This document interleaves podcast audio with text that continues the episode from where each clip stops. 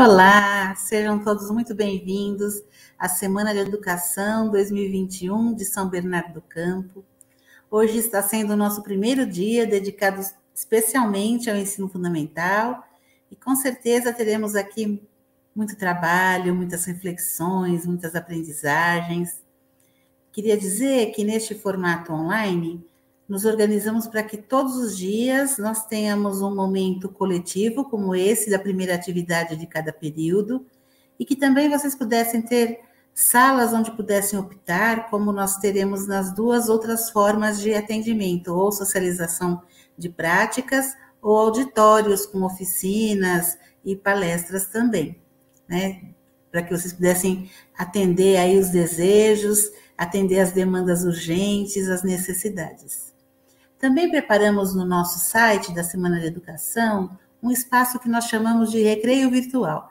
Nós procuramos manter o máximo que nós pudermos, né, da, de quando fazíamos a Semana de Educação presencial. Então, o recreio virtual é um espaço de tempo para que vocês possam passear pela, pela feira de livros, né? A gente tem uma feira literária preparada pelas editoras que são nossas parceiras nesse evento.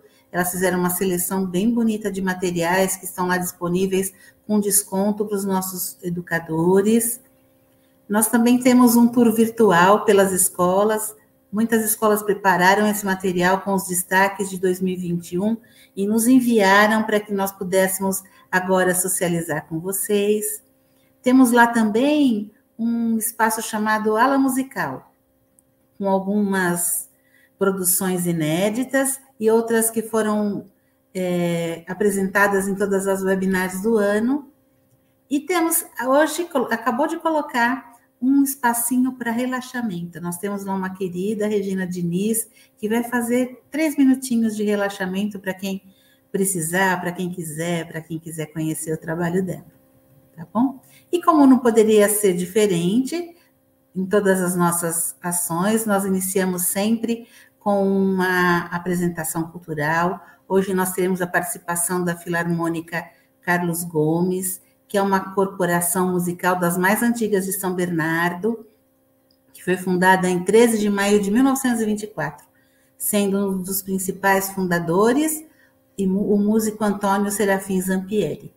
A orquestra foi reativada em 2018 pelo jovem maestro Heron Calabrese, e o seu corpo diretivo com o objetivo principal de apoiar crianças, adolescentes e jovens que demonstrassem intenção de seguir carreira na área musical, dando-lhes a oportunidade de se profissionalizar através de aulas, ensaios, práticas de conjunto, palestras, entre, entre outras coisas.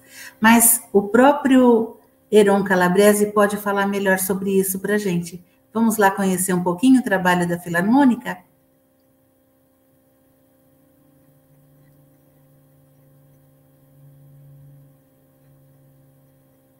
Olá, sou Heron Calabrese, regente da Filarmônica Carlos Gomes. É um privilégio estar com todos vocês nessa Semana da Educação 2021.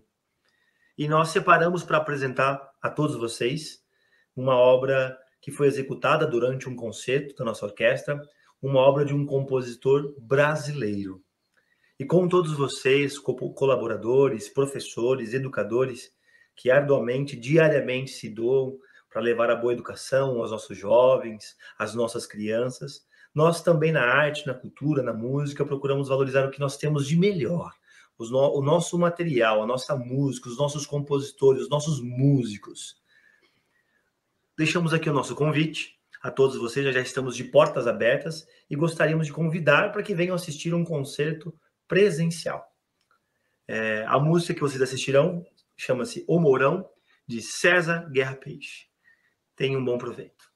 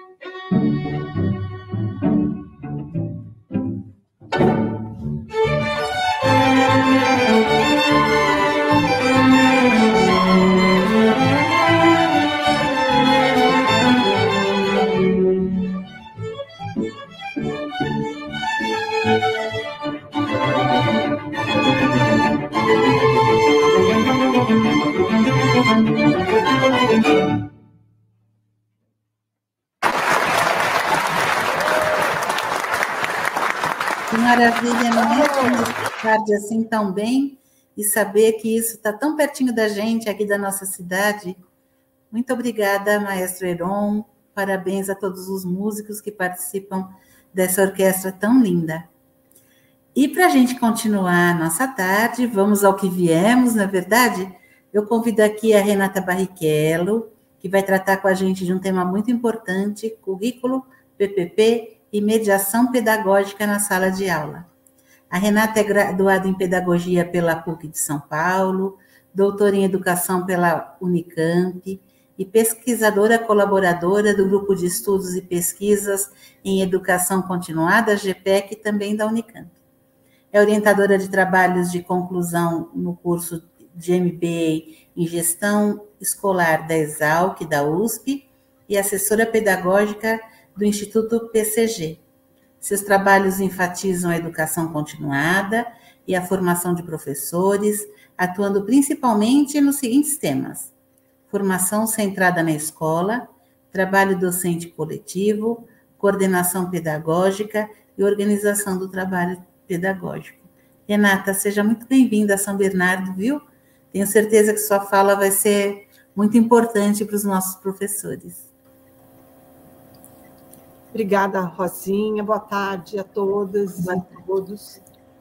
Uma enorme satisfação em, em participar da semana é, com vocês, porque é, esses encontros são formativos para quem assiste, para quem se organiza, né, para compartilhar uma, uma reflexão. E é, as dificuldades que a gente tem, às vezes, no, no sistema remoto, né, as às vezes as, as, dificuldades técnicas mesmo que a gente vai encontrando, vai vão, essas dificuldades vão sendo superadas pela oportunidade que a gente vai criando mesmo de ampliar a interlocução numa modalidade nova. Nova, exatamente. E porque é... a modalidade é nova, também eu queria ter falado antes, me esqueci, vou aproveitar a sua deixa. É nova também para quem assiste. Nós colocamos no final, no, na descrição do vídeo um formulário para que as pessoas possam interagir, porque no presencial vem lá, pega o microfone e fala. Né? Então, uma forma de manter a voz viva dentro da, das nossas conversas é o formulário, porque o chat é muito ágil, não dá tempo da gente pescar as perguntas, nem sempre, mas as pessoas, embora já façam isso, é, geralmente mais elogiam do que perguntam. Então, acho que vale a pena esse, esse pedido. Coloquem de verdade suas perguntas, eu, na medida do possível, vou trazendo todas elas. Eu fico aqui num trabalho de tentar juntar coisas, porque é claro que não dá para trazer uma a uma, mas juntar ideias para que a gente possa ter uma conversa no final, né, Renata? Para que a gente possa dialogar um pouco mais e, em alguma medida, representar todos que estão assistindo. E, Rosinha, se você considerar é, adequado me interromper para introduzir uma pergunta, uma questão, tá certo. em determinado contexto, nós vamos transformar este momento é, num, num diálogo. Tá certo, muito obrigada. Tarde é sua. Obrigada. É, então, reforçando, eu queria agradecer o convite, em nome da Rosinha, em nome da Kátia, e cumprimentar todos os colegas de, de São Bernardo, valorizar essa oportunidade é, de estar com vocês e cumprimentá-los pela organização. Não é fácil organizar um evento deste porte, que, né, que mobiliza é, tanta gente da parte técnica da, da secretaria, envolve a disponibilidade de todo, né, de todo o corpo docente e a gestão das, das escolas, mas uma oportunidade excelente para a gente reunir é, tanta gente preparada, interessante e disponível para problematizar, para que a gente possa refletir sobre alguns é, temas que não saem da nossa pauta. Né?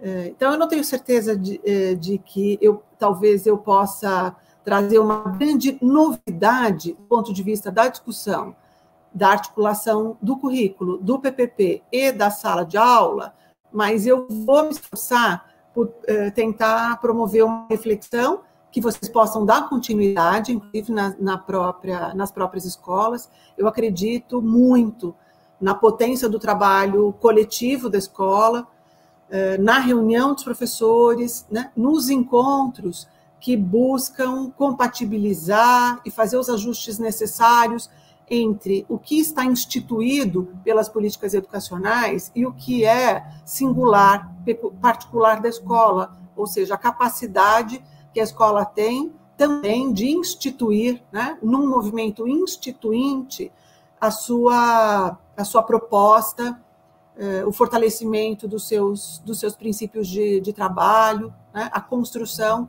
de práticas que sejam significativas para os nossos estudantes e que sejam gratificantes para nós, professores e, e professoras. Então, eu opto por compartilhar um conjunto de slides que não só orientam um pouco a, a organização do, do, meu raciocínio, mas, sobretudo, eh, nós que ainda estamos testando todos esses formatos, eu acho que eh, funcionam como um certo apoio aí para a atenção de vocês e também para a própria reflexão. Então, peço licença para compartilhar a minha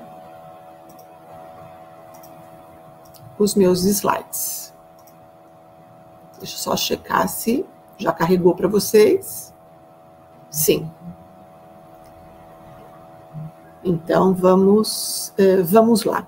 Quando eu fui convidada para participar da, da semana eh, de educação de São Bernardo, revisitando alguns dos temas que me ocupam, que me preocupam, né, que são objeto da minha atenção, como formadora de professores, mas também como, eh, também como professora, eu resolvi destacar a discussão eh, do currículo por várias, por várias razões.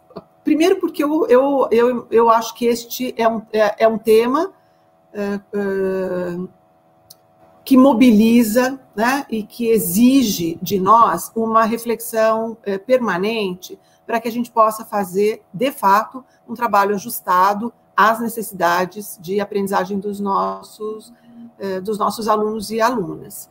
E também porque hoje nós vivemos né, um tempo de implementação da BNCC, um tempo de revisão das propostas curriculares é, pelas secretarias e também um momento de formação mesmo, né, pessoal e profissional de cada um de nós, do ponto de vista dessa, dessa articulação. Então, é essa linha de raciocínio que eu vou é, dividir um pouco com vocês. E, claro, eu preciso começar, é, para criar uma base para a nossa conversa, talvez começar pela, pelo, pelo que eu compreendo como currículo.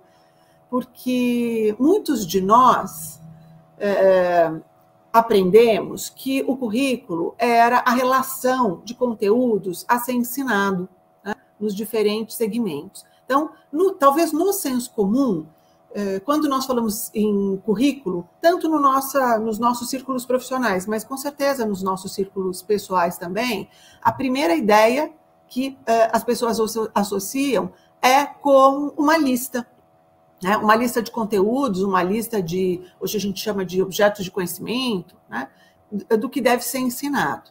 E acho que a gente precisa é, compreender o currículo numa perspectiva bem, é, bem mais ampliada. Os conteúdos, os, os, objetos de conhecimento fazem parte né, do currículo, mas não se limitam é, a eles, porque nós podemos compreendê-lo como o, o, o currículo como o conjunto de aprendizagens que, por serem consideradas necessárias num dado tempo e contexto, então nós podemos pensar né, no nosso tempo e no nosso, no nosso contexto, a partir da BNCC, cabe à escola garantir e uh, organizar.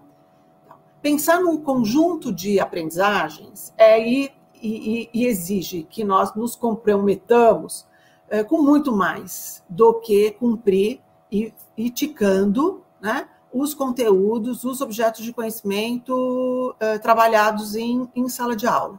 Porque pensar num conjunto de aprendizagens implica admitir que ele é, ele, tá, ele é incorporado e, e deve ser né, corporificado como um itinerário de educação e de formação, né, que tem em cada tempo histórico, eh, em cada secretaria, em cada escola, o reconhecimento de uma certa identidade cultural, né, eh, em função do próprio contexto em que cada um de nós está eh, inserido. Então, pensar o currículo é sim, pensar um projeto de educação em torno do, do conhecimento. E esse é o movimento eh, que as secretarias fazem hoje, a Secretaria de São Bernardo, né, em, em, em particular, para dar, para conferir sentido né, e, e para construir uma identidade local a partir né, de uh, referências né, uh, curriculares que são nacionais. Então, no caso, no nosso caso, neste momento, nesse tempo, a BNCC. Então, partindo desse, partindo desse uh, princípio, é preciso a gente resgatar uma ideia central, e daí, portanto, uma responsabilidade da nossa parte, que é dar atenção ao currículo, porque é o currículo que constitui o núcleo é, é, definidor da existência da escola, concordam? A escola existe, né, ela foi criada como instituição para atender exatamente à necessidade de se transmitir. Eu gosto mais né, da, da palavra, a necessidade de compartilhar um conjunto de saberes, ou seja, um conhecimento amplo, socialmente valorizado e que a gente entende que é importante é, para os nossos alunos e alunas se apropriarem. Gosto muito da ideia também é, do currículo como uma herança, né? Como um conjunto de aprendizagens que se pretende promover, né? como um itinerário formativo que se pretende é, é, colocar é, em marcha em função do que se crê como potencialmente enriquecedor né, para os nossos para os nossos estudantes. Então, é, é realmente é, pensar o currículo é mais do que pensar nos conteúdos a serem transmitidos. É a gente se comprometer em é, transferir uma herança, né? É, não, no, não no sentido da transferência mecânica, não me interpretem mal, mas no sentido de é, transferir uma herança de uma geração para outra, né, considerando esta herança, esse conjunto de conhecimentos, como um patrimônio da, da próxima geração. Acho que essa ideia é não só delicada, mas é bastante inspiradora para a gente pensar no, na responsabilidade do nosso trabalho e para nos sentirmos valorizados por isso. Né? Agora, pensar o currículo é pensar o campo da gestão. Né? É, se a gente compreender a gestão em qualquer campo né, como um processo de tomada de, de decisões em função de objetivos, de finalidades que se pretende alcançar, nós podemos pensar a gestão curricular nessa perspectiva sim, como um conjunto de, uh, como um conjunto uh, de, de, de, decisões que a gente, que a gente supõe que uh, acordadas e discutidas coletivamente, que vão apoiar uma tomada de, de decisão que ocorre em diversos níveis articulados entre si. Quais seriam esses, esses níveis de decisão curricular? E eu estou me baseando em alguns, enfim, em, em alguns autores que é, discutem esse, é, essa temática, sobretudo nesse início, a professora Maria do Céu Roldão, que é uma professora portuguesa especialista no assunto, e os slides vão ficar disponíveis para serem disponibilizados, para serem depois compartilhados na, na rede, vocês vão poder acessar é, esses documentos se assim, se, se assim desejarem. Quais são esses quatro níveis de decisão uh, curricular? Então, a gente tem que pensar que existe um nível central representado pelo nosso Ministério da Educação, pelas nossas secretarias, um nível central que estabelece as orientações curriculares para que uh, o currículo possa ser, possa ser pensado, para que uma proposta curricular possa ser pensada a nível de sistema, né? a nível de, de rede. Uh, o produto final dessa tomada de decisões são os documentos normativos que, uh, desde a LDB, nos servem como referenciais, como parâmetros, como, como guias para a elaboração curricular dos outros níveis. Né? Quais níveis? do nível da escola, do nível dos grupos e do nível no, do nível da própria sala de aula. Então a gente tem um nível central é, com a responsabilidade de produzir orientações curriculares é, a nível de sistema, mas que quando chegam esses documentos normativos nas escolas passam necessariamente, necessariamente por um processo de reelaboração e de ressignificação em função do próprio contexto de cada, eh, de cada escola. Né? E aonde que a gente daí materializa esta proposta curricular eh, nesse nível institucional? No nosso projeto pedagógico, né? no nosso projeto político pedagógico, é no PPP. Por isso que não faz sentido, né? não é esperado, não é desejado, né? é, embora isso aconteça às vezes, que é, a discussão curricular no PPP e a sua proposta, ou seja, a explicitação dos objetivos de aprendizagem, dos objetos de conhecimento, das temáticas integradoras e etc., não é esperado que a gente faça uma transferência desses documentos. Né? Por quê?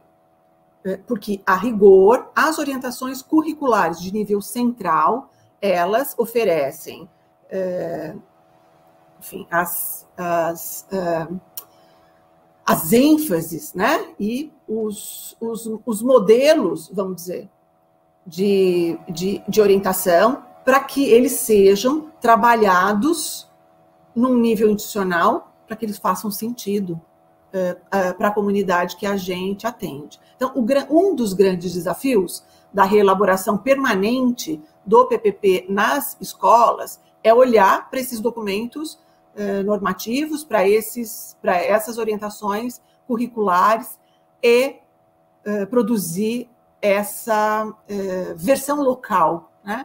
O que passa, claro, pela discussão do, do coletivo da, da escola e por um pacto, né? por um pacto a favor da aprendizagem dos nossos, dos nossos estudantes. Agora, mesmo isso estabelecido, e, e na melhor das hipóteses, bem discutido é, é, na, nas escolas, nós temos, é, vamos, nós podemos considerar assim, níveis grupais é, no contexto da escola que também precisam fazer essa tradução né?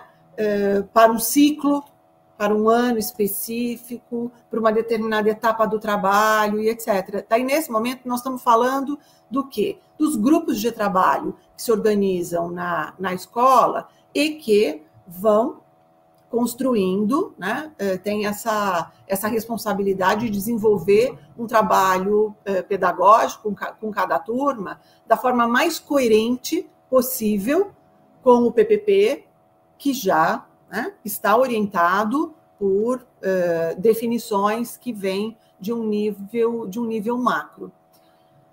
Agora, eu gosto muito dessa parte. Cada um de nós, particularmente como professoras e como, professor, como professores e professoras, quando estamos na sala de aula, né, temos o desafio, mas também o direito e, e, e a satisfação de no processo de ajuste né, desse, do trabalho pedagógico às necessidades, ao contexto dos, dos nossos alunos, produzir ali um currículo, um currículo que, tá, que, é, que, é, eh, que é em ação.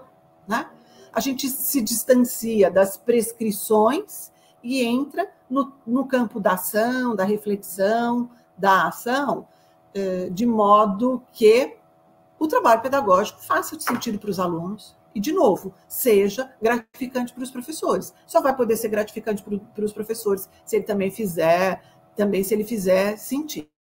Então, quando a gente pensa em, em gestão curricular, nós temos que dimensionar esses quatro, esses quatro níveis. Uh, esses quatro níveis, eles uh, articulados, eles estão sempre em perfeita sintonia uh, e harmonia? Não, não. Este é um trabalho de reflexão sistemática e de compromisso coletivo para que a coerência entre o que a gente propõe, o que a gente pensa, o que a gente faz, o que de fato a gente né, realiza na, na sala de aula, o que a gente discute, uh, represente, de, represente, do ponto de vista coletivo, o que de melhor a gente pode oferecer para as nossas, para as nossas crianças. Então, uh, retomando, eu acho que vocês têm, nos últimos tempos, uh, se debruçado mesmo né, nas discussões sobre a, a base nacional. Nós temos que entender a BNCC não como o currículo a ser uh, uh, copiado e colado, ou seja, não como o currículo prescrito para a escola, mas a partir, sim, do caráter normativo que ele tem, uh, nós precisamos considerar a base um, um documento que sistematiza, que sistematiza esse conjunto progressivo de aprendizagens essenciais que, no nível institucional, no nível grupal, no nível individual, nós temos uh, que ajustar ao contexto em que nós que, em que nós vivemos. Então, a base é o currículo nacional? Não, a base é a referência nacional para a formulação dos currículos dos sistemas e das redes, né? e do próprio projeto político-pedagógico da, da escola. A discussão sobre a base, eu não vou me aprofundar aqui, não é esse o propósito. Ela, a discussão sobre a base, ela é controversa, ela é heterogênea. É, essa discussão, ela está pautada é, por, por perspectivas que são que têm ideologias diferentes. É preciso conhecê-las até para a gente poder tomar é, posição né, e partido. Uma crítica que se faz é que é, a base, muito embora ela represente um conjunto mesmo de aprendizagens essenciais para os nossos estudantes, ela organiza um conjunto né, de habilidades ela apresenta um, um, volume de objetos de conhecimento e etc., que ultrapassaria, vamos dizer assim, é, é, os, os, não só os limites de uma proposta, mas, sobretudo, avançaria no, no, no, no que a escola tem que definir por si. Então, a, a rigor, a base deveria propor 60% do trabalho desenvolvido nas, nas escolas, garantindo que os outros 40% representassem o conjunto de aprendizagens identificadas por aquele grupo de educadores na relação com seus territórios uh, e com as suas peculiaridades, né? Porque nós não estamos pensando num, num grande projeto, não nós, né? Num grande projeto de homogeneização. Uh, com este volume da base, muitas redes, muitas escolas se ressentem né, do que? Do excesso. Né, do, do excesso. Então, a rede de São Bernardo, cada escola em, em particular, tem que ter uma atenção bastante vigilante né, para uh, atender aquilo que está previsto na, na base e que, e que garante né, aí o que se propõe do ponto de vista da unidade mesmo, uh, das oportunidades de aprendizagem que devem ser garantidas para os nossos estudantes, mas sem jamais negligenciar a sua, a sua própria capacidade de produzir, né, em colaboração, né, eh, a rede com, né, com outros parceiros, eh, sem jamais negligenciar a importância de se pensar a rede, as escolas etc., a partir de dentro, né, fomentando um diálogo constante, inclusive de, de revisão desse, desse trabalho. Então, só para marcar bem essa posição, a BNCC e os currículos têm papéis uh, complementares e o nosso trabalho, né, como professores, como gestores, como assessores, como equipe técnica da secretaria e outros atores, dividimos a, a responsabilidade de adequar as proposições da BNCC à realidade eh, local, considerando inclusive as propostas curriculares anteriores da própria rede, fruto né, e do amadurecimento das discussões, do desenvolvimento das práticas, da reflexão dos seus, dos seus educadores. Né.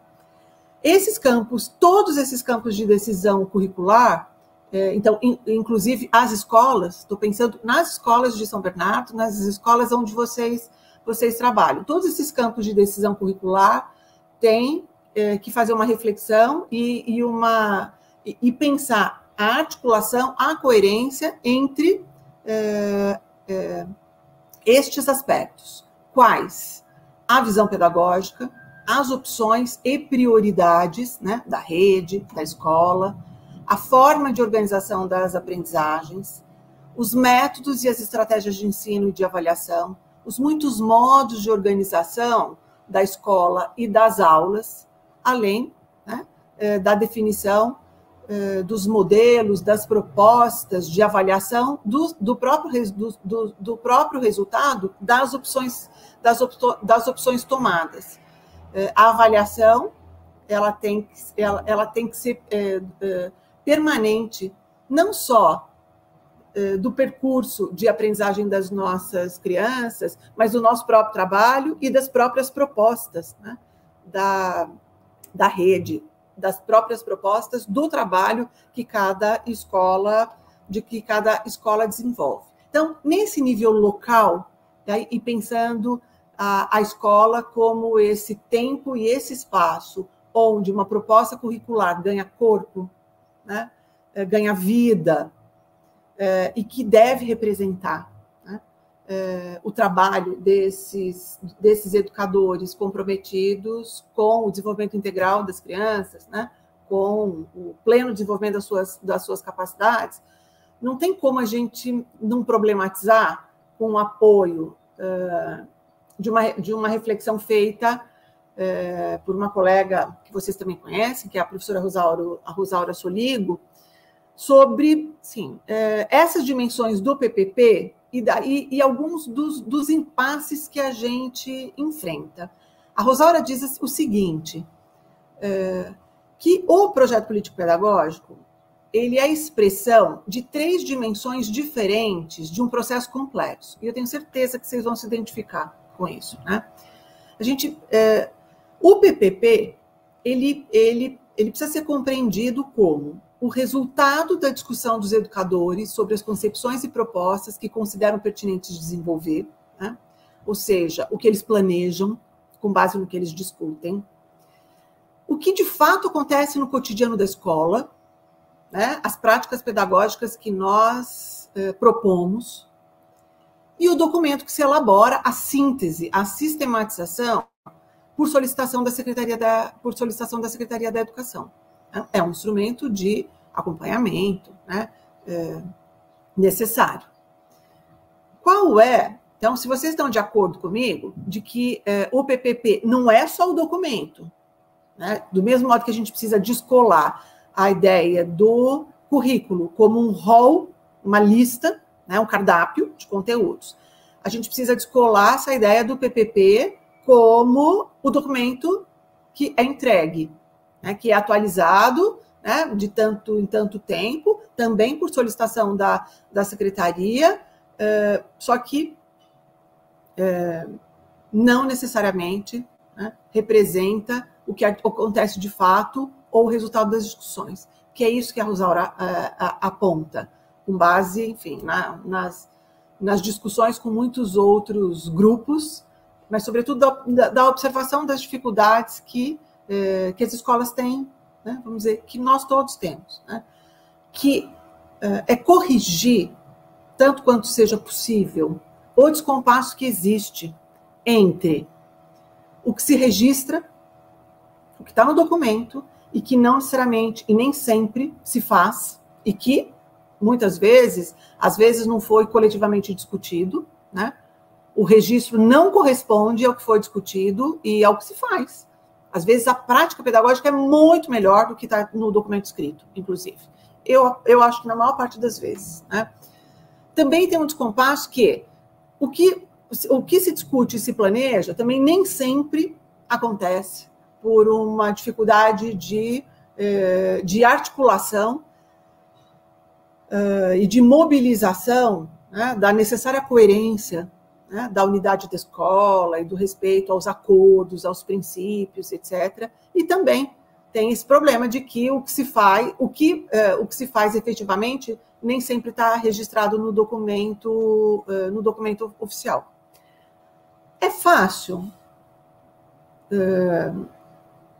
promover essa articulação? Não, não é, não é fácil mas é, mas é, é, é necessário. Isso tem que estar na nossa é, pauta, vamos dizer assim, né? É, de, de, na nossa agenda de atividades de importância, né? não de rotina, de importância. Porque o nosso grande desafio é fazer coincidir essas três dimensões: o que se discute, o que se faz no cotidiano da escola e o que se registra, para que eles sejam é, essas três dimensões sejam faces né, de um mesmo projeto, de um, de um compromisso comum, que é oferecer educação escolar de qualidade.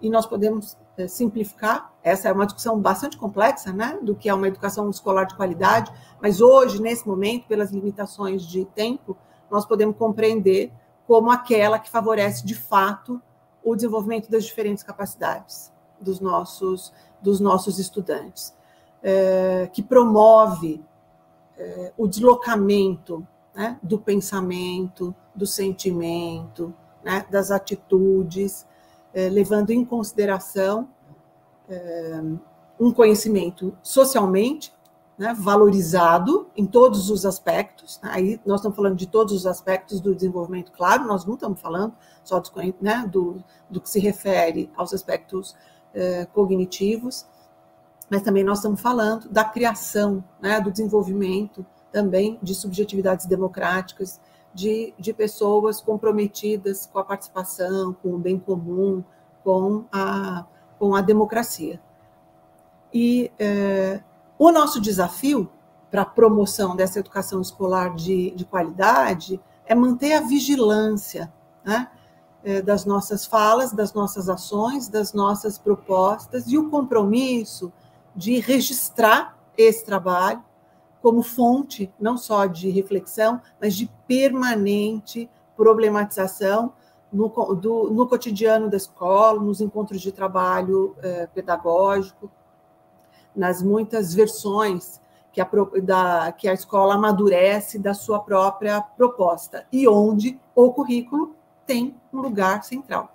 Então, a gente tem uma proposta curricular que, uh, que é instituída pelos órgãos centrais, mas que no nível local das escolas, dos grupos de professores, da sala, da sala de aula, precisa ganhar contornos próprios, né, decorrentes uh, das escolhas, dos compromissos né, e do zelo do conjunto de, de educadores que compõem esse, esse coletivo. Então, eh, nessa linha de raciocínio, eh, essa perspectiva dessa educação escolar de, né, eh, de qualidade significa que ela ela está ajustada não só ao conjunto de capacidades que se pretende desenvolver, mas às diferentes possibilidades e necessidades de aprendizagem dos alunos.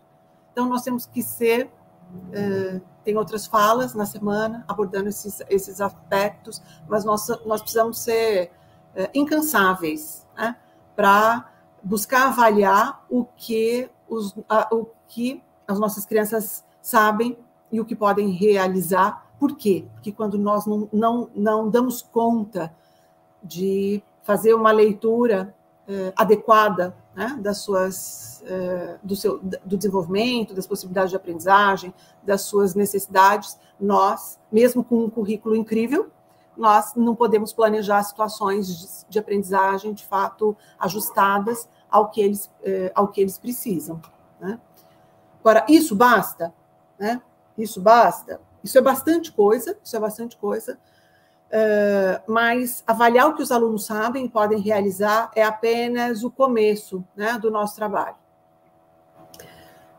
Uh, Para planejar o, tra o, trabalho adequadamente, é preciso conhecer o que nós pretendemos que eles aprendam, né? E, e, e as formas de favorecer a aprendizagem. Ou seja, nós precisamos de um conhecimento que tem uma natureza didática, né? E esse conhecimento, ele vem da nossa formação inicial, ele vem, e é muito importante, né, que ele eh, seja contemplado na formação continuada, sobretudo de, no contexto né, da formação continuada que acontece nas próprias, nas próprias redes e nas próprias, eh, nas próprias escolas. Eh, por quê? Cada um de nós sabe disso. É a avaliação que a gente faz das condições, né? Do, né, da aprendizagem dos alunos e das nossas próprias condições de trabalho, claro, né?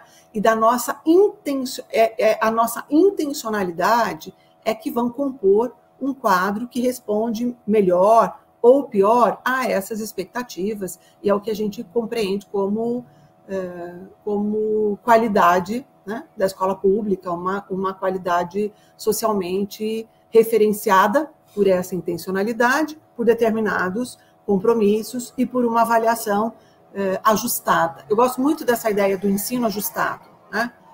É, porque é ele que potencializa o diálogo, a troca, o deslocamento e, e a transformação interna que o conhecimento pode proporcionar. Então, muito importante, e daí eu queria valorizar esse momento, inclusive, é a manutenção, o fortalecimento, a, a, a frequência né, é, é, que a própria rede de ensino oferece é, para os seus educadores, porque considerando a docência como uma ação é, complexa e estes desafios né, é, colocados, é claro que só coletivamente nós vamos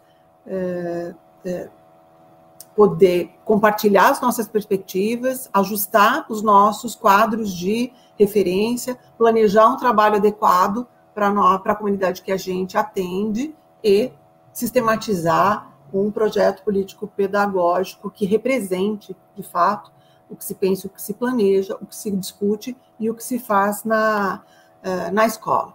Então, o que, que nos cabe como professores, como uh, uh, como professoras, né? dentro né, desse, dessa perspectiva. A nós cabe organizar situações de ensino, certo?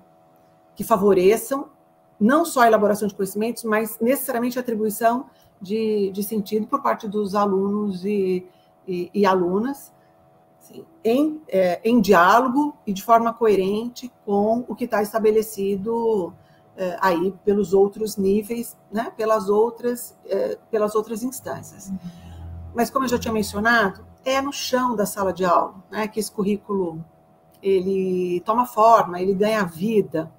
E nesse momento eu queria destacar um aspecto que eu valorizo muito, né, é, que é a, a dimensão afetiva do trabalho do trabalho pedagógico. É, eu acho que os mais de 30 anos de docente da, da educação básica, que fui nos meus primeiros 15 anos né, da vida profissional, depois como professora do ensino superior, é, como formadora de professores, eu aprendi, na teoria, claro, mas na prática, né, que essas as relações que se estabelecem entre o sujeito que aprende, né, e esse objeto de conhecimento, o conteúdo sistematizado, o conteúdo escolar, ele é mediado necessariamente, necessariamente pelo afeto. Inclusive gente grande, né, inclusive os, os adultos. Sem esta condição, né, sem uma mediação uh, que é afetiva, o vínculo que se constrói do, uh, do aluno, da aluna. Nós, de nós, nós estamos falando de nós também. Né? Com uh, o conhecimento, ele é frágil, ele é superficial, ele é pouco significativo, é, ele é pouco emancipador, né? porque não transforma, porque não transforma é, as pessoas. Né? Nós precisamos de experiências com conhecimento, mediadas né, por, por é, por um, pelo trabalho pedagógico de um professor é, que, que coloca esse, esse conhecimento é, no lugar, sim, não só do prazer, porque não é porque parece não é, não, vamos ser justos, né? Nem tudo nós aprendemos por prazer e nem tudo que aprendemos é divertido, né? Mas quando nós somos é, convencidos por, por pessoas que respeitamos. E quando nos convencemos né, de que aquele conteúdo, é, que aquela experiência, que aquela prática, que aquele procedimento, né, que aquele modo de, de fazer, de ser, é, ele é enriquecedor nos mais variados pontos de vista, a mobilização para o conhecimento é completamente diferente né, de quando o afeto não está não tá presente. Então, é, Quais são as implicações uh, dessa relação afetiva para a mediação pedagógica? Nós podemos pensar em, várias, uh, em, uh, em, vários aspectos, desde a escolha dos objetivos e da decisão sobre o início do processo, até a organização dos conteúdos, a escolha dos procedimentos, das, né, das, atividades de, de ensino e da, dos procedimentos de avaliação. Isso que eu vou tentar discorrer uh, um pouco melhor nesses últimos dez minutos, antes da gente abrir para as questões e a, a, Rosinha poder também, né, se quiser, fazer as suas, as suas considerações. Né? Então, como é que uh, eu gostaria que vocês me acompanhassem nessa fala? Pensando qual é o lugar do afeto, né? qual é o lugar do afeto na mediação da pedagógica na sala de aula. A, a, a, dimensão afetiva, ela também está relacionada aos objetivos de, de ensino. Também não é uma lista, né? não pode ser só uma lista né? do, que, do que se pretende. Por quê? Uh, porque quando esses objetivos não têm relevância para a gente, e também não tem esses objetivos não têm relevância para os nossos alunos e alunas, eles não são compreendidos né, uh, uh, como, de fato, uh, objetivos importantes. As crianças precisam compreender que aquilo que nós propomos, os nossos objetivos, eles são pensados, claro, com, com responsabilidade, mas, que, mas, mas as crianças precisam sentir, e nós temos que ter essa capacidade de traduzir né, os nossos objetivos e as nossas uh, propostas, de modo que eles atribuam sentido para o que vai ser feito, até para poderem mobilizar a energia necessária uh, para o que pode ser mais exigente, no que pode ser mais, eventualmente, cansativo, mais sistemático e etc. Então, quando, quando nós, no nível local, da instituição, dos grupos, no, no, no planejamento do, do, próprio professor. Nós damos atenção à relevância dos objetivos do ponto de vista das crianças. Eu não estou falando em hipótese nenhuma que é para cumprir só com o pedido das crianças. Não, eles não sabem tudo que eles precisam aprender. Né? É, eles não são capazes de valorizar é, por falta de conhecimento mesmo. Claro que é um conhecimento que nós temos o que, o que de fato eles têm que colocar como, como prioridade. Então, nós sabemos, mas nós precisamos é, defini-los muito bem para que eles façam sentido é, para as nossas crianças. Sentido é a palavra-chave. Do ponto de vista do início do processo, né, dos encaminhamentos, a, prima, a primeira implicação pedagógica é, sugere que sim, o início eh, do trabalho pressupõe sempre, já falamos disso, Rosaura falou isso de manhã também, uma avaliação uh, diagnóstica sobre aquilo que a gente considera uh, essencial e o que de fato as crianças têm possibilidade de, é, de realizar naquele momento, tendo em vista o que? É, o deslocamento que nós queremos promover é, a, a, né, a, patamares, a patamares outros, né, que refletem de fato daí a aprendizagem das crianças. Porque uma coisa todos nós sentimos, mas as crianças sentem muito a experiência do fracasso. Então, se os objetivos não estão bem delineados e se os encaminhamentos eles acontecem sem uma uma uma avaliação diagnóstica que de fato é sensível, né, é, ao conhecimento que aqueles alunos têm no momento, que eles precisam, né, o que eles precisam desenvolver, etc. Muitas vezes a gente é, acaba gerando um, um, fracasso prematuro né, dos alunos, que os afeta do ponto de vista da construção mesmo da sua própria, da sua autoimagem como alunos. Eh, as crianças e nós também investimos em propostas, em atividades eh, que estimamos, em que nós estimamos sucesso. Pouca gente, né? A maior parte de nós não se dedica a atividades, a né, é, em que não vislumbra possibilidades de êxito, de reconhecimento, de aprendizagem e etc. Muitos de nós já desistimos de uma série de, de coisas em função disso. Ah, não sou boa, não sei fazer, ah, isso nem quero aprender, e assim por diante. É muito precoce né, as crianças viverem isso é, na, na escola básica, não que as dificuldades, as frustrações, isso tudo não faça parte, mas cuidar das perspectivas de sucesso dos alunos é, é, não é só uma delicadeza da nossa parte, uma gentileza, mas é, sobretudo, uma responsabilidade que a gente tem é, para potencializar a aprendizagem e a mobilização necessária para aprender, o que exige esforço, é, desgaste, né? É, sem, sem sombra de dúvida. Então, os objetivos e os encaminhamentos iniciais eh, dependem dessa leitura e dessa mediação uh, afetiva, tanto quanto a organização dos próprios uh, conteúdos de ensino. É preciso que tudo faça sentido. Os conteúdos não podem estar organizados de forma aleatória, porque a função da, né, da, da nós, do, da, do nosso aparato intelectual, a função dele é atribuir sentido e organizar, né, compreender a lógica eh, das propostas. Para quê? Para a gente conseguir se organizar. Se eu não consigo me organizar, também não consigo compreender. Então, o cuidado eh, que a gente tem com a organização e a seleção dos conteúdos, a, a sequenciação, né? Eh, a articulação né? com os objetivos, com aquele tempo né?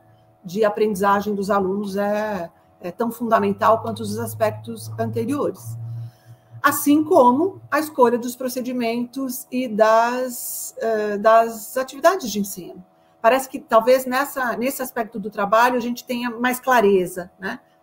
da, da, da importância do lugar dessas relações sociais, uh, afetivas, né? no processo de desenvolvimento e de aprendizagem das, das eh, das crianças. Então, considerando que essas atividades bem escolhidas aumentam as chances de, de é, aprendizado, né, os modos como a gente organiza essas atividades, né, priorizando a colaboração, priorizando a escuta né, é, das ideias, das hipóteses, dos conhecimentos já construídos pelas crianças, ou seja, o, o intercâmbio tão necessário numa sala de aula vai trazer essa, essa marca né, do respeito ao conhecimento do outro e também é, assim a gente espera o desejo, o desejo é, de aprender com o outro, o que inclui né, os colegas, aprender com o professor,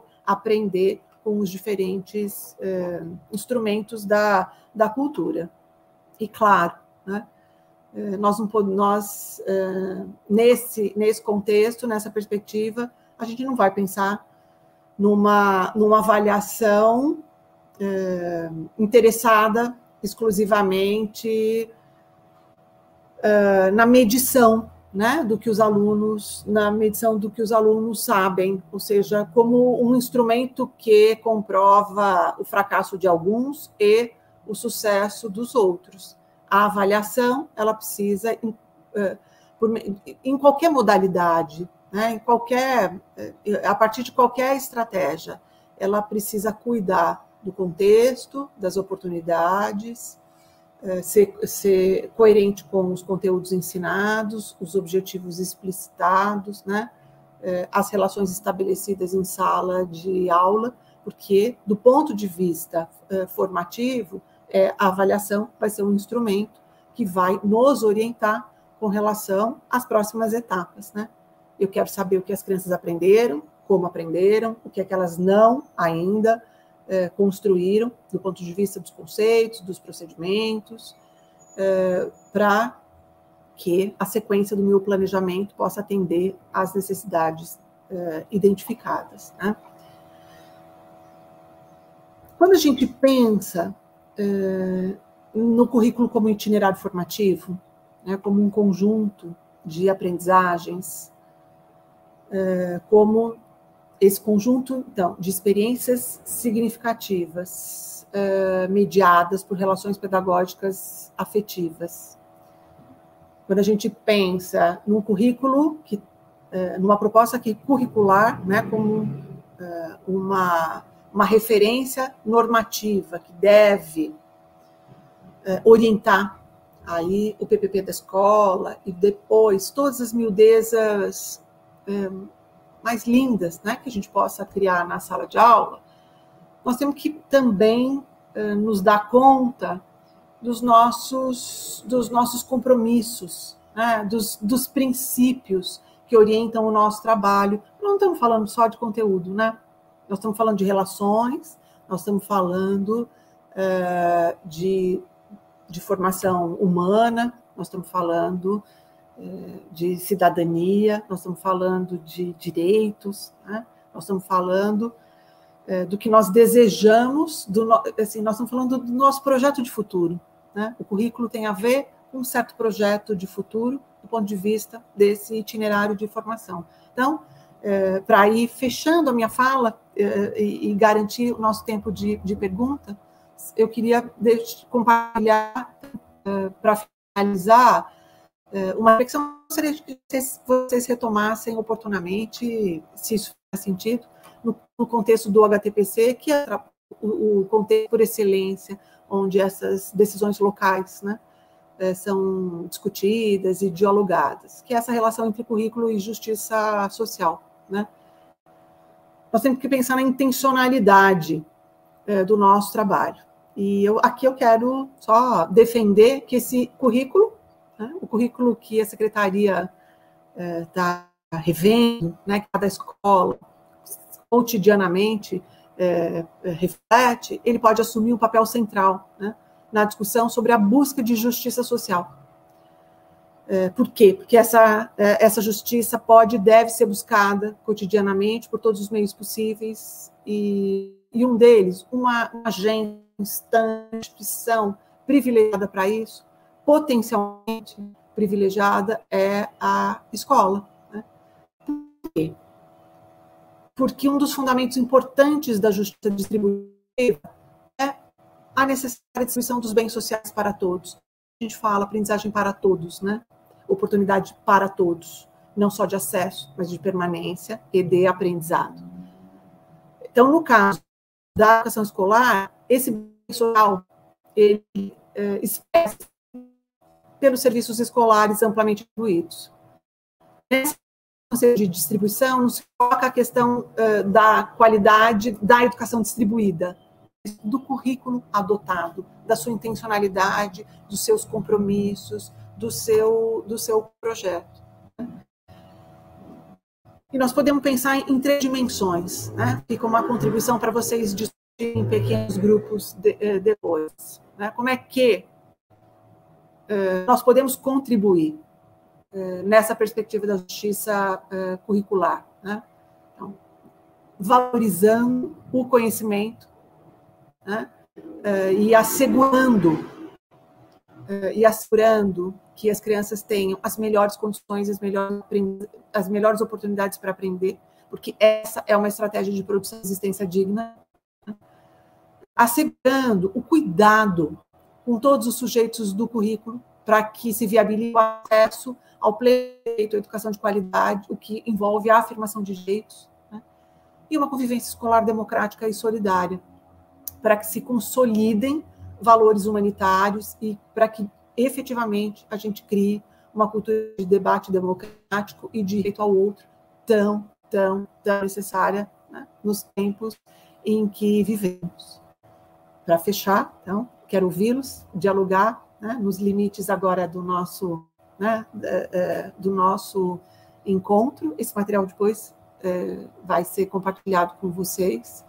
É, é, eu não posso deixar de reforçar. Então, o currículo é muito mais do que a prescrição de um, né, ou as, as referências de um, dos órgãos centrais, né, dos documentos normativos, e é o currículo é a construção viva, a articulação desses níveis né, de gestão curricular e, essencialmente, uma elaboração coletiva no contexto da escola que pode muito contribuir para é, que essa justiça é, curricular se, é, se, se, se, se, constitua e, que, e, e se fortaleça. Muito obrigada né, pela escuta pelo acolhimento inicial e agora fico à disposição para os questionamentos, para as perguntas, para o que mais vocês precisarem. Oi, Renata. Muito, muito importante sua fala. Eu fui te ouvindo aqui e pensando na história de quando foi que a gente começou a ter os projetos políticos pedagógicos na, na, nas escolas, essa, isso que que gera tanta discussão ainda hoje, né? É, é um instrumento que está presente no nosso cotidiano, mas que também não tem uma vida muito antiga. Né? Se a gente for pensar em tempo histórico, é muito recente essa ideia de que cada escola constrói o seu próprio currículo a partir das suas necessidades. E achei bacana você ir trazendo para a gente é, essa questão mais atual de como olhar para ele agora. Bom, ele está constituído, e agora? Como é que a gente qualifica esse, esse instrumento de trabalho que não pode ser burocrático, né? Que tem que, que tem que ter vida e que tem que ser útil. E eu fui recebendo aqui durante sua fala algumas perguntas que eu vou trazendo e a gente, na verdade, você tratou de quase todas elas, mas eu acho que talvez a gente possa aprofundar um pouco mais agora nesse, nesse tempinho. Vamos lá. É, a primeira delas, uma reflexão que se faz presente na hora de planejar o que vai se trabalhar com os alunos é a definição de prioridades sobre o que vai compor o plano de curso do PPP da escola. E, consequentemente, o plano de ação da turma é sempre muito delicada essa relação. O que pode nortear essas escolhas sem negligenciar conhecimentos importantes? Quem define o que é prioritário e o que não é na hora de planejar no âmbito da unidade escolar? Isso está na mão dos professores? Está na mão da coordenação? Como é que é isso? Nossa, que pergunta. Ai, que, sim, uma perguntona. uma perguntona e assim, de uma pertinência, que vontade de, né, de conversar horas a esse, a esse respeito. É, quem define o que é prioridade? Né? É, para alguns, é o que vem de cima para baixo, né? o que vai ser cobrado na avaliação externa. Para outros, é o que faz sentido para os alunos. Né? Para outros tantos, é o que atende é, e é coerente com o repertório de conhecimentos do próprio professor. Eu, eu arriscaria dizer, Rosinha, para essa colega e para todos os outros que né, daí tem essa mesma angústia, que é a necessária articulação. Nós precisamos, é urgente, né, que a gente crie eh, na escola uma cultura de colaboração, onde os espaços de participação efetivamente permitam que as pessoas coloquem as suas expectativas, os seus pontos de vista, uh, de acordo com as suas, os seus, as suas trajetórias, etc. Porque não me parece justo dizer que quem define é o especialista, né? entendendo o especialista como alguém da secretaria, como, como o documento, como, uh, uh, como o gestor da escola, né? o diretor, por exemplo, ou como o supervisor, uh, e sem a devida atenção às, às crianças, a, a seus pais, à comunidade mais ampla, eh, aos funcionários da escola. Então, quem decide são os professores, né? Fica na mão deles. Eu entendo, vou tentar não, não me estender demais em função de outras questões, mas assim, eu entendo que uh, nós não podemos fazer, assim, torcer o nariz pura e simplesmente para os documentos orientadores ou para as contribuições de assessores externos, etc., porque eles estão falando de um lugar importante que é um, um, de um olhar macro, Acontece que o olhar macro não é único, assim como não é o olhar interno da escola. Né? É, isso, essa ideia de que a formação, eu sou uma pessoa que estuda a formação que acontece no contexto de trabalho. Né? E eu aprendi com as minhas leituras e com as minhas experiências de acompanhamento das escolas também, que a formação centrada na escola, focada no trabalho coletivo e na colaboração ali, né, da equipe gestora e dos professores, ela é fundamental. Vou dizer que é o motor, mas ela não pode a formação centrada na escola, isso eu aprendi com o professor Rui Canário, é, da Universidade de Lisboa, nos textos dele. E na minha, na minha banca, porque ele foi da minha banca de doutorado. Ele diz: a formação, é, é, a formação centrada na escola não pode ser a formação encerrada na escola.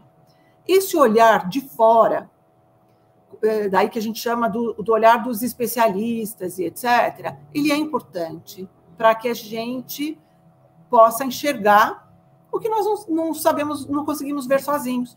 Por quê? Que nós sabemos menos? Não. Porque a posição em que a posição que ocupamos é outra. Cada um de nós eh, faz a leitura do contexto a partir de uma, de uma perspectiva. Eu, eh, eu acredito muito nas redes de colaboração dentro da escola, entre escolas, né, no, no âmbito da secretaria, entre secretarias. Eu, eu aposto muito na uh, articulação da, das redes, das escolas com as universidades, porque é dessa circulação de saberes que a gente vai construindo uma visão mais ampla e é onde a gente pode chegar nessas definições do que é prioridade, né? do que é prioridade a ser ensinado e depois uh, que vai orientar o plano de ação. Agora, eu, como professora, também não posso deixar de, marcar, de defender é, é, a autoria dos professores no desenvolvimento do seu, do seu trabalho. Eu acho que os professores é, eles precisam ter o devido respeito e interesse é, para né, as outras esferas aí do trabalho colaborativo, mas é ele na sala de aula que vai construir o sentido para o conjunto de discussões e de propostas que, uh, que circulam. Né? Então, para essa perguntona, eu responderia que a dificuldade é real, é concreta, né? Uh, e nós vamos poder lidar com essa dificuldade, que vai estar sempre presente no, né, no, nosso, no nosso cotidiano, e que bom, e que bom, porque do contrário a gente ia fazer um trabalho protocolar, burocrático, muito desinteressado das pessoas. Essa pergunta é muito importante porque ela marca o lugar uh, das pessoas no contexto de no contexto de discussão e de produção coletiva. Então eu acho que vai ser dessa articulação. Os professores, no meu, na minha modesta opinião, é um grupo bastante qualificado que precisa ser ouvido, né, uh, para a construção de desses consensos provisórios, né? Renata, vivi uma coisa maluca que não tinha vivido em lugar nenhum ainda. Caí, só porque a gente conversou sobre isso no início. Caí durante a sua resposta, consegui retornar no momento certo, então. Não, mas, mas Rosinha, a gente, é, como isso não é incomum, a gente é, é, também está aprendendo a se ajudar nesses momentos, né? Pois então, é. tranquilo. Já, fiz, já fiz tantas, nunca tinha acontecido e hoje acabou a energia elétrica por uns minutos aqui, mas já voltou. É, temos mais uma perguntinha, eu acho que dá tempo, que é relacionada aos registros, como é que a gente documenta isso. Se as práticas escolares quase sempre são mais ricas e complexas do que está registrado, qual é o papel dos documentos para a prática do cotidiano? Não existe o risco do registro do plano se tornarem burocráticos, uma vez que a realidade é tão orgânica e veloz? O que pode impedir isso?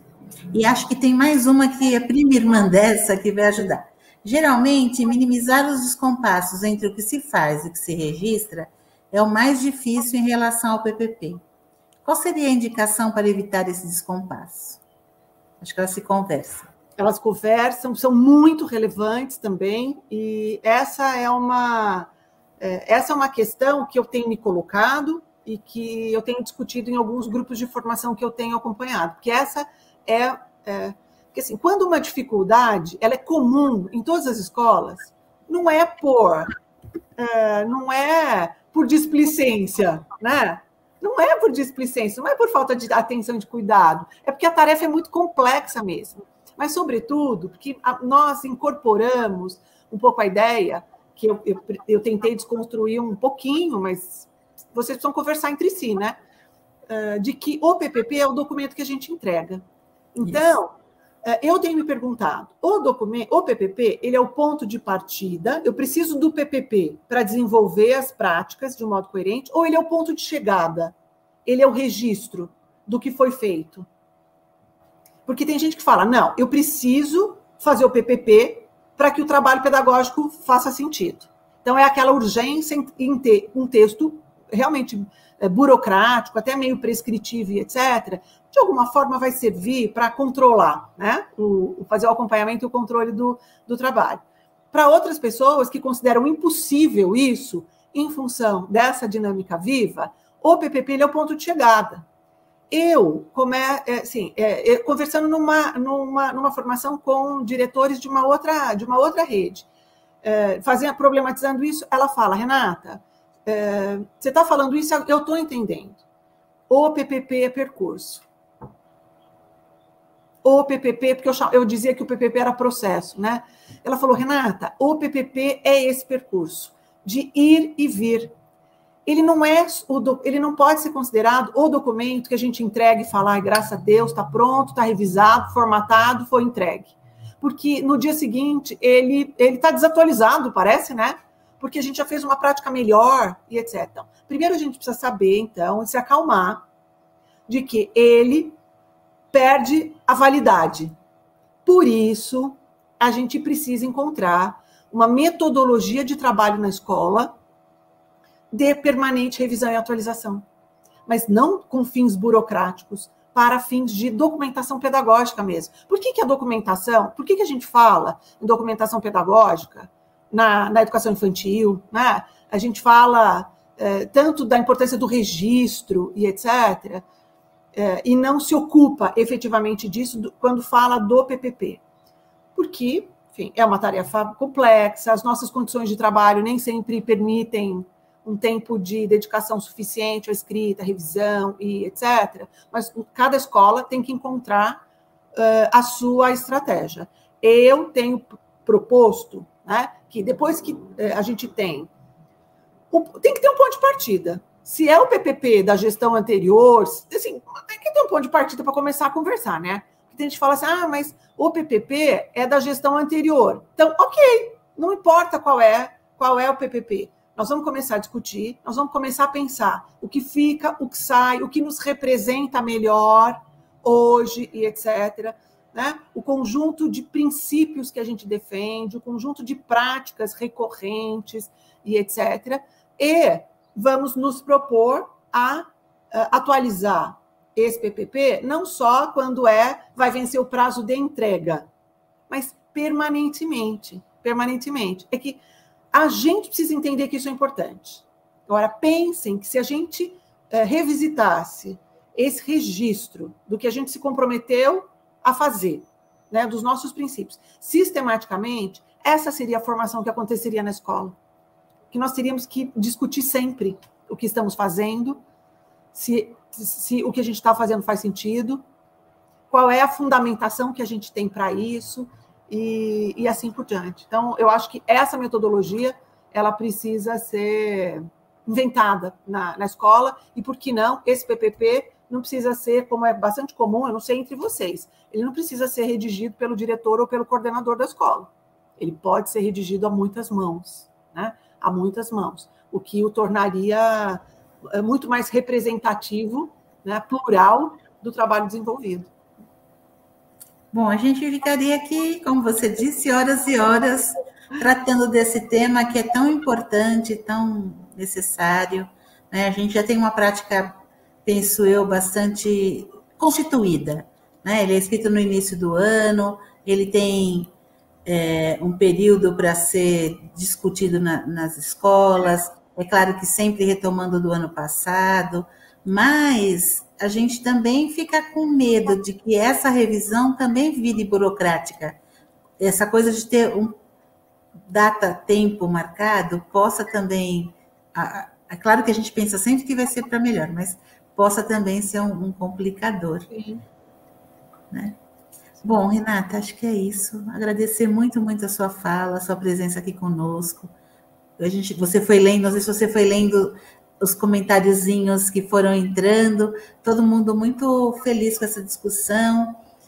É, eu, eu, informo as equipes que ela fica gravada né, no nosso site da secretaria para que possa retomada, porque esse é um conteúdo para ser estudado. Né? A gente ouve a Renata agora, dá um alerta, mas eu acho que vale a pena retomar a fala, fazer isso no HTPC, discutir com a equipe, porque é uma, uma ação necessária. Então, muito obrigada por trazer isso de forma tão limpa. Eu, eu acho que o que você fez é espalhar as ideias e organizar de um jeito que ficou mais claro mesmo. Então, acho que é muito importante isso, muito obrigada. E antes da gente encerrar, eu queria convidar a nossa diretora de departamento de ações, do Departamento de Ações Educacionais, a Noeli, para fazer uma falinha com a gente.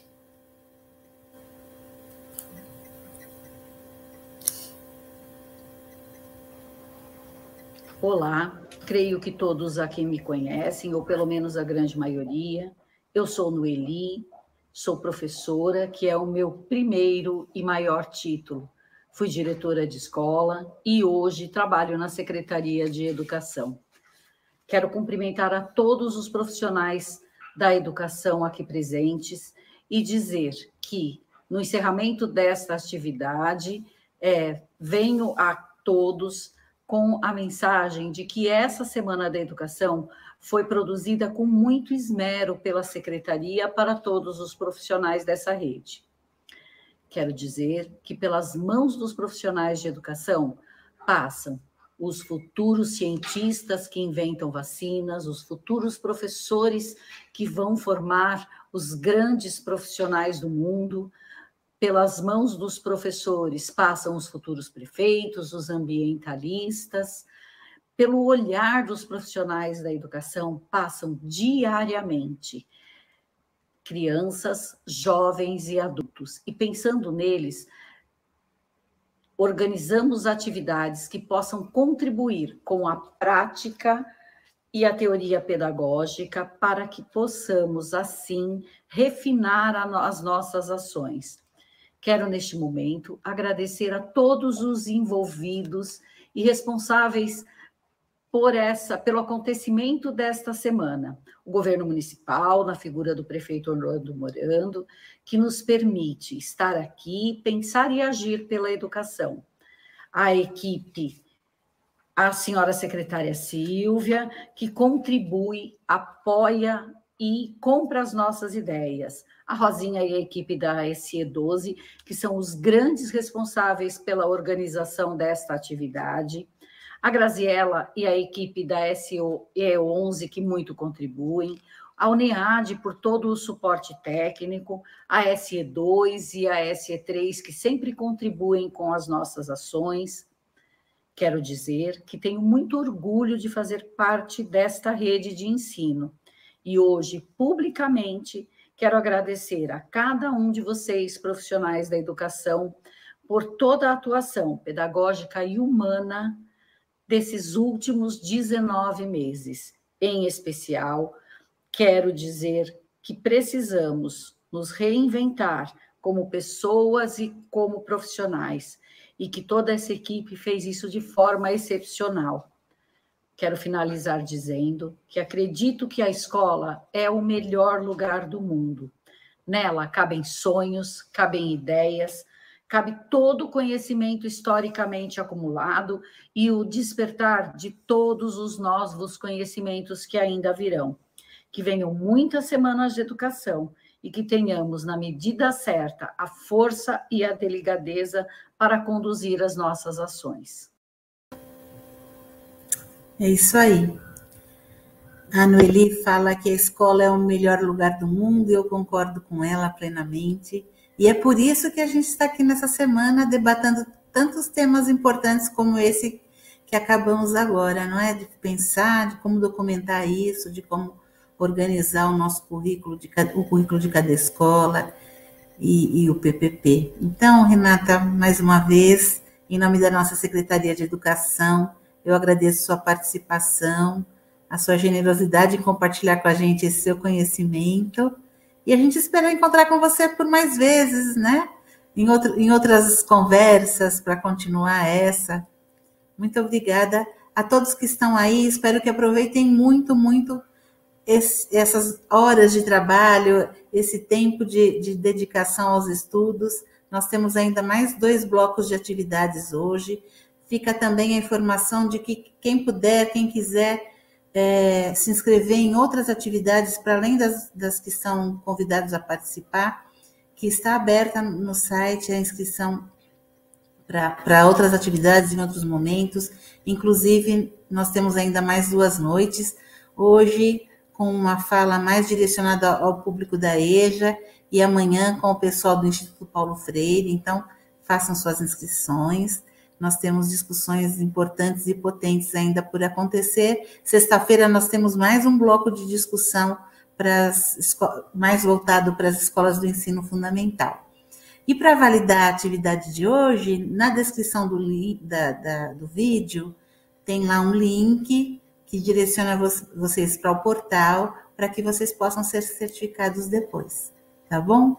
Muito obrigada e até a próxima. Um abraço a todos.